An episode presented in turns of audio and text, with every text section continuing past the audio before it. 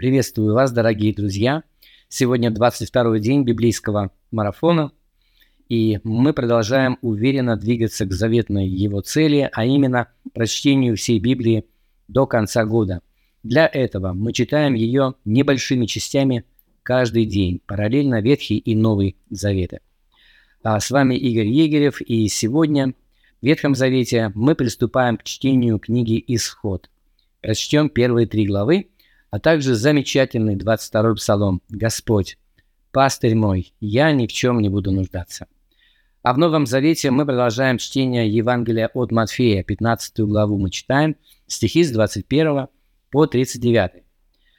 А в этой главе мы видим Иисуса, общающимся с женщиной хананиянкой или сирофиникянкой, как написано в других Евангелиях. То есть она была язычницей по происхождению, но обращается она к Иисусу как Господу и называет его сыном Давидовым, э, тем самым демонстрируя свою веру в него как в Мессию, Христа. И также она верит в то, что Иисус может исцелить ее дочь и избавить ее от беса, который ее мучает. Вот, собственно, с этой просьбой она обращается к Иисусу, а, но Иисус не отвечал ей ни слова. Тогда уже ученики стали просить его, чтобы он что-то сделал, потому что эта женщина уже всех ну, замучила да, своими просьбами, своими криками, потому что она даже кричала, так она просила Иисуса. А в ответ Иисус произносит довольно жесткие слова. Он говорит, ну, в общем-то, обращаясь к своим ученикам, как бы в ответ на их просьбу, на их ходатайство – я послан только к погибшим овцам дома Израилева.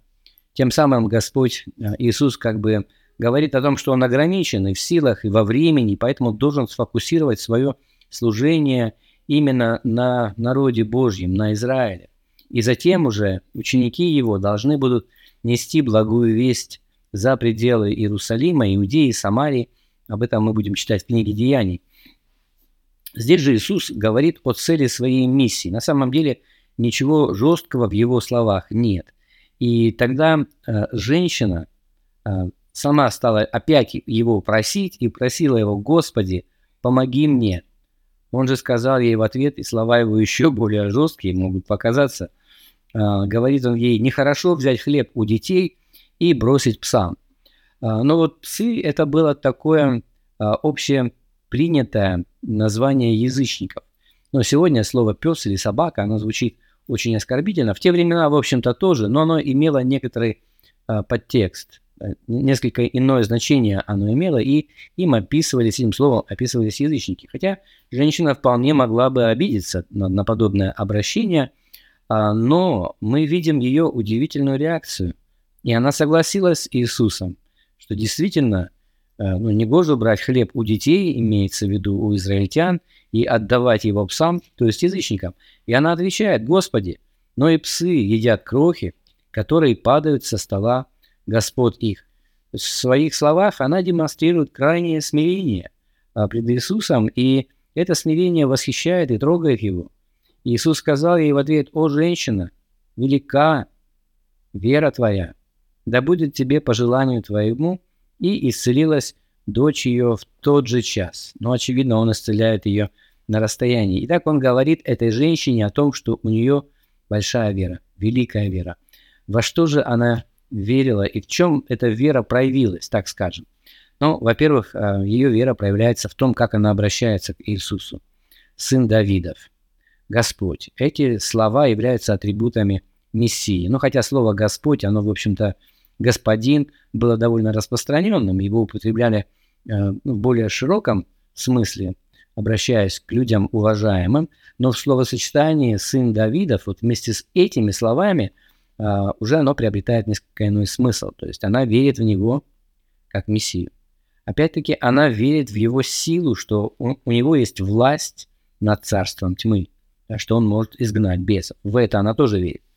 И далее то смирение, которое она демонстрирует, Иисус реагирует именно на эту часть проявления ее веры, а, действительно говорит о том, что она глубоко верит в него как в царя. Следовательно, царь или Бог во плоти, Мессия, а, имеет право говорить то, что он говорит. И его слова не вызывают у нее никакого возмущения, она соглашается с тем, что он сказал.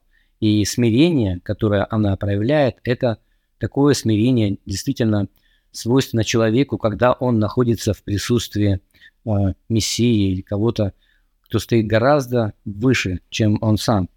Э, вот такая женщина, серафиникианка, в других Евангелиях она так названа, в Евангелии от Матфея написано, что она хананиянка. Э, мы видим, что это на самом деле не первое появление э, язычников в Евангелии от Матфея. Напомню, что самая первая встреча с язычниками у нас была аж во второй главе, когда мы читали о том, э, что к Иисусу, младенцу, маленькому ребенку, пришли волхвы с востока. Они тоже были из чужой страны, предположительно из Вавилона, и по происхождению своему были язычники, но однако же они пришли поклониться царю царей, царю, который будет над всеми народами. И уже тогда, в самом начале э, этого Евангелия, было посеяно это зерно.